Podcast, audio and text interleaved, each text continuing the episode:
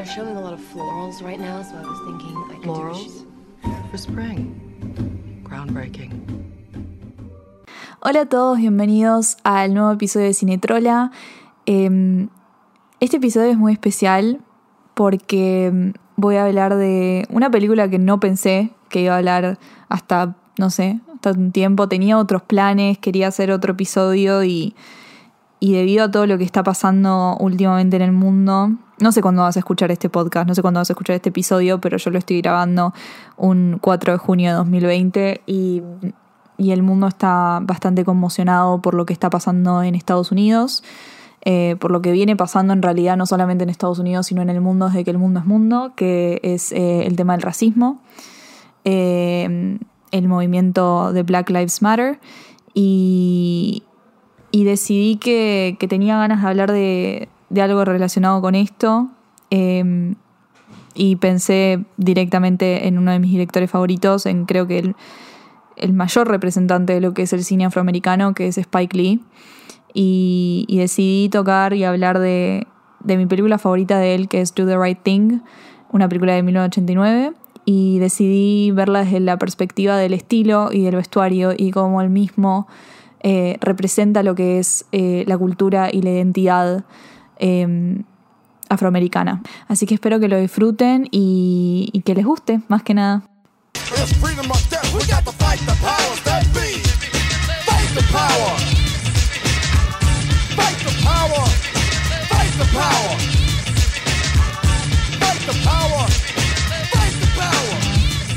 1980, eh, Hollywood estaba agarrando a Eddie Murphy, un actor que seguramente todos conocen, eh, y lo estaban poniendo como la nueva celebridad negra, ¿no? La celebridad negra, el actor negro que estaba subiendo a la fama eh, en películas blancas dirigidas por gente blanca, pero era, él era como el actor negro, ¿no? Que estaba subiendo a la fama, que estaba escalando. Sin embargo, todavía no había un cine afroamericano, o sea, con una mirada, con una gaze afroamericana. Y de la nada vino eh, Spike Lee y cambió todo esto con su cine y su historia.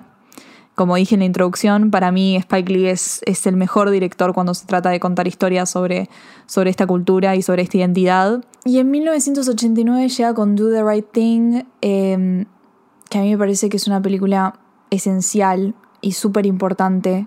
Yo creo que todos deberíamos ver eh, Do the Right Thing por lo menos una vez en nuestras vidas. Yo la primera vez que la vi, y siempre en realidad que la volví a ver y, que la veo, eh, me produce muchos sentimientos. Te, me, te deja recalculando totalmente y, y te replanteas millones de cosas que es necesario que nos replanteemos eh, como sociedad y como seres humanos en sí. Y, una de las cosas que más me choqueó de la película fue el vestuario. Es una película muy visual, muy estridente, muy que te choquea ya desde la primera imagen, o sea, desde los créditos iniciales. Nos presentan a Rosy Pérez como actriz, ella está ahí bailando desenfrenadamente a la melodía de eh, Fight the Power, que es esta canción que engloba la película, que representa la película, que tiene un factor súper importante en ella.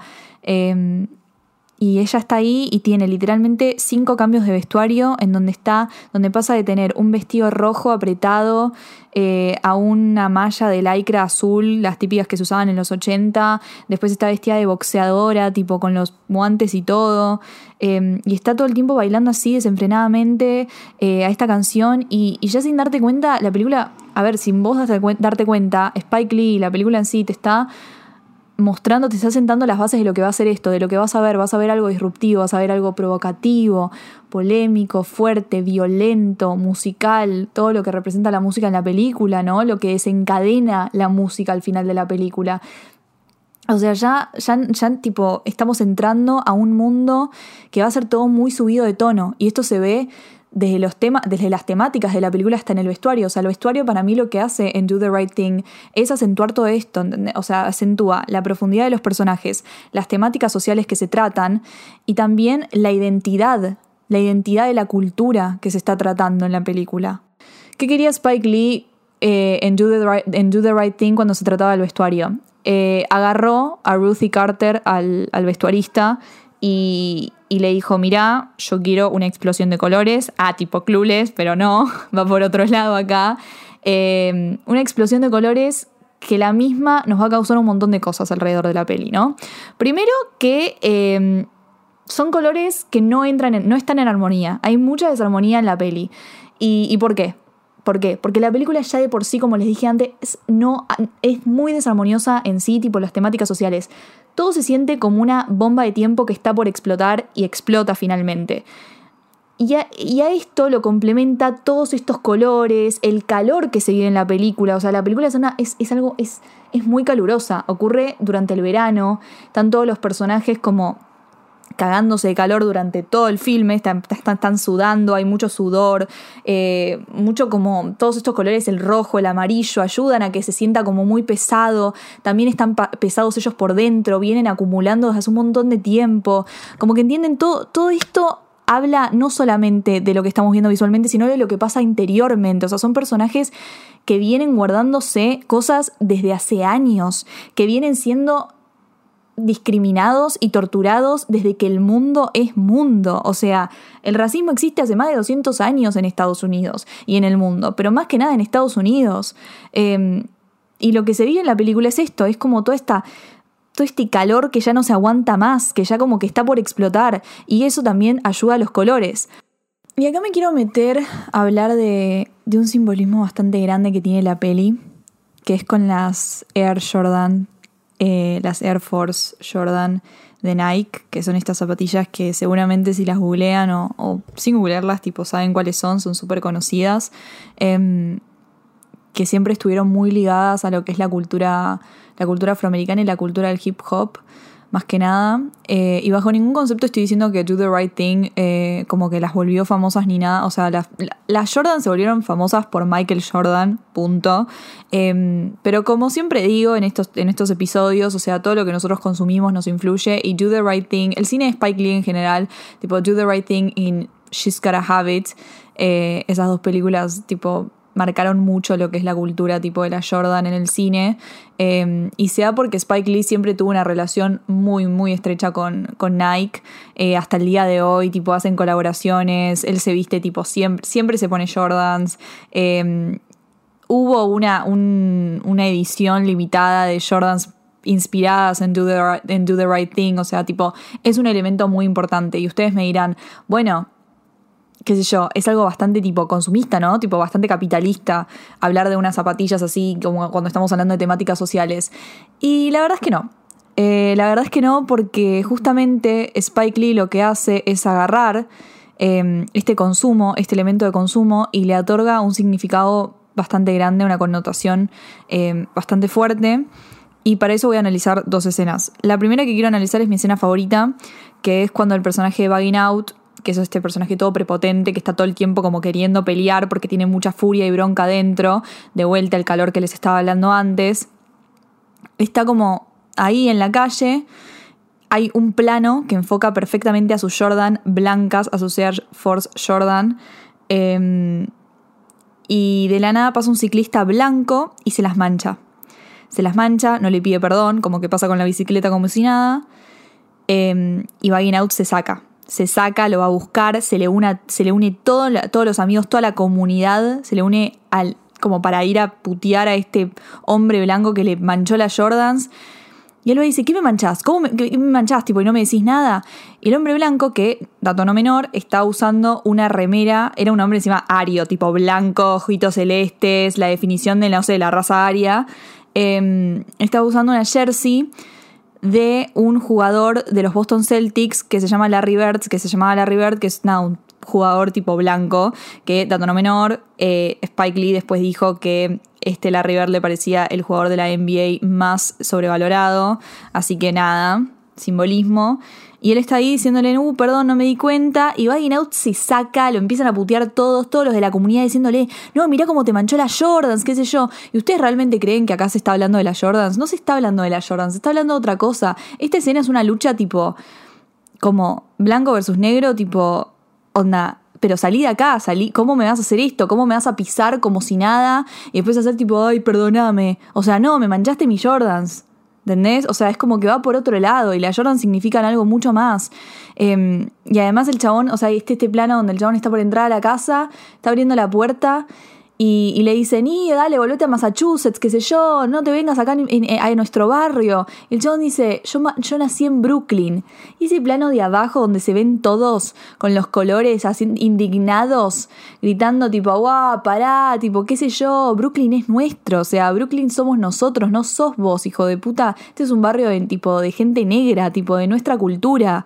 Eh, y nada, está buenísimo. O sea, como que ahí te das cuenta que, que la Jordan no está puesta porque está puesta para promocionar la Jordan de Nike. No, están puestas por otro lado, para generar un simbolismo grande.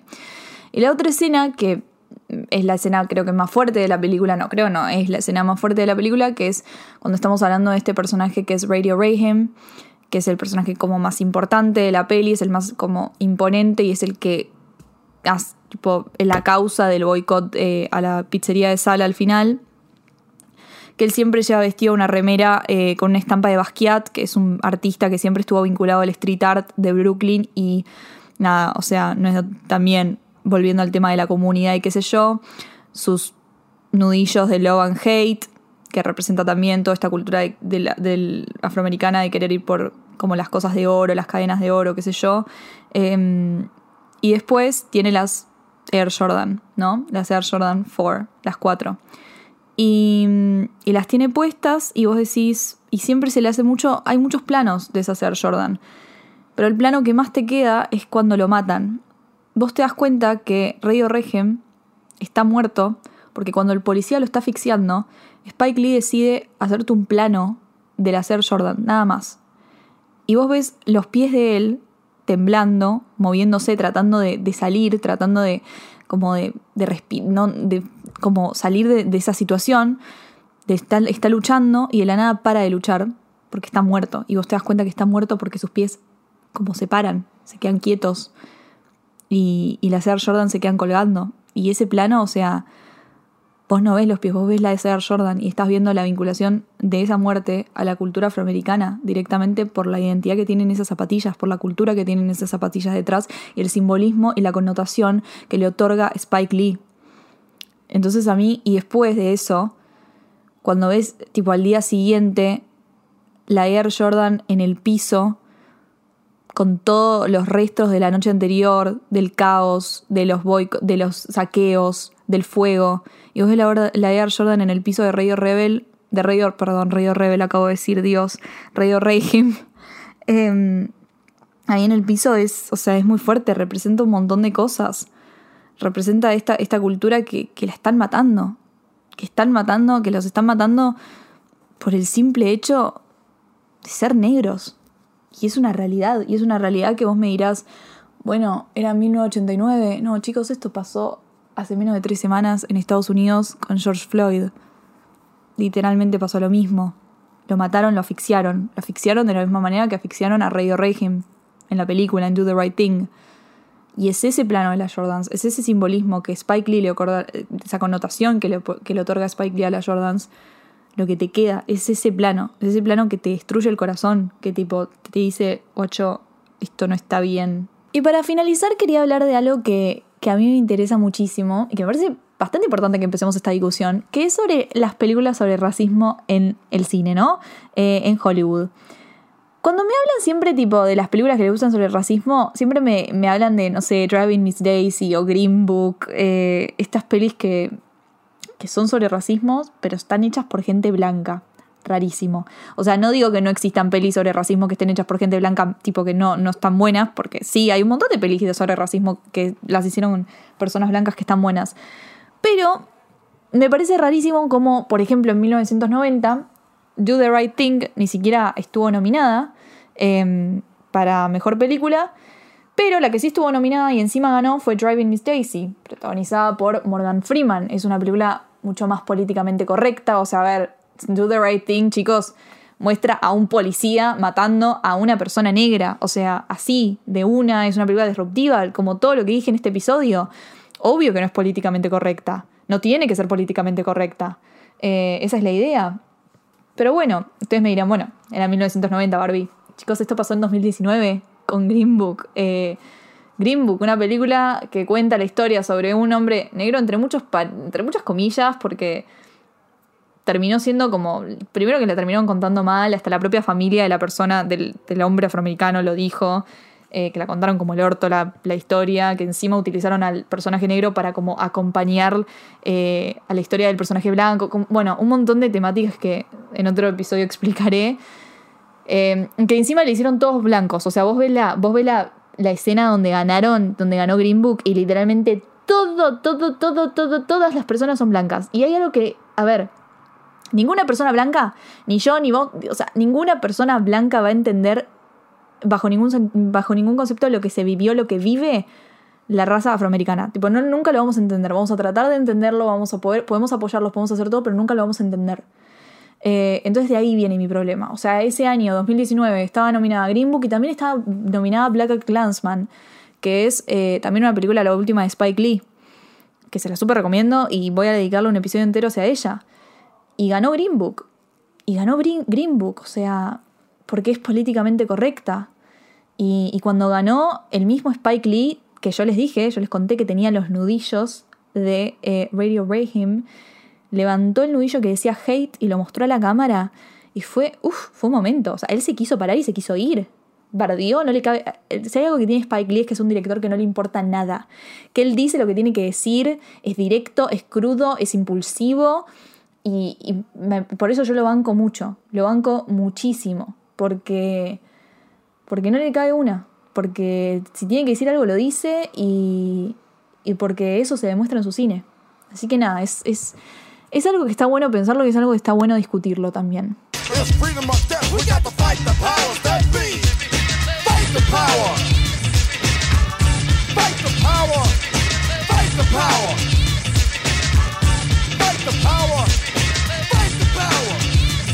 Bueno, ojalá que les haya gustado mucho este episodio. La verdad es que me parecía bastante importante hacerlo. Eh, porque, hasta como les dije, para mí el cine es una forma de, de, educación tremenda. A mí me enseñó un montón sobre temáticas sociales y me sigue, me sigue enseñando porque o sea, estoy en constante aprendizaje y ustedes también y todos lo estamos. Eh, y capaz alguna película tipo de estas, o sea, ya sea Do the Right Thing o cualquiera que, que explique el racismo. O sea, yo siempre recomiendo todo lo que sea filmografía de Spike Lee, Barry Jenkins, director de estos últimos 100 tiempos, Jordan Peele, bueno, un montón de pelis más. Eh, que pueden ver que, que, les puede recontra reabrir el bocho la cabeza contra estos temas. Eh, Así que nada, ojalá que les haya gustado y nos vemos en el próximo Cine Trola. Hasta luego.